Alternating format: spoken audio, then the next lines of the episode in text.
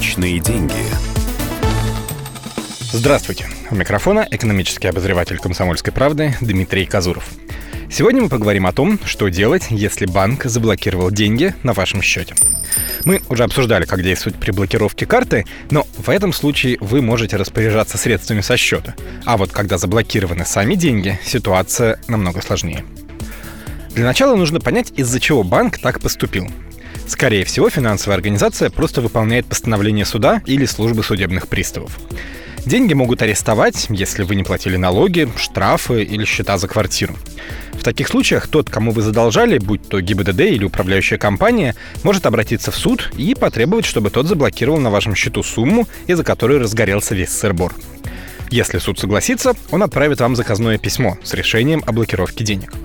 Делается это, чтобы пока ситуация будет рассматриваться в суде, должник не потратил всю заначку и не оправдывался потом, что и рад бы вернуть деньги, да только нет у него за душой ни гроша.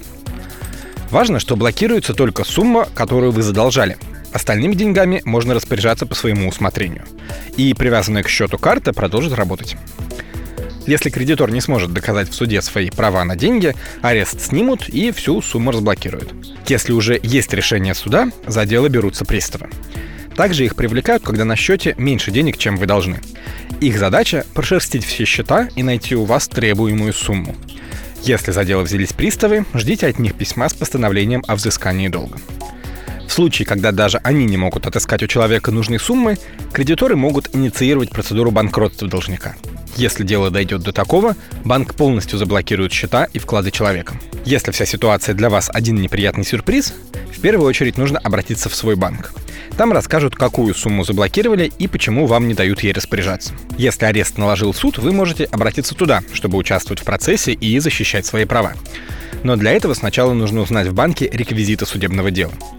Если суд признает убедительными ваши доказательства, он отправит в банк новый судебный акт и арест с денег снимут.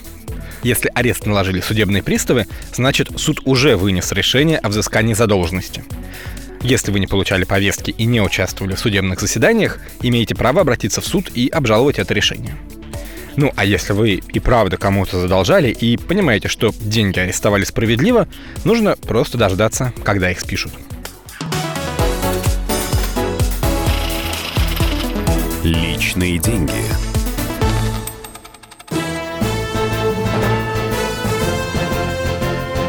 Радио. Комсомольская правда.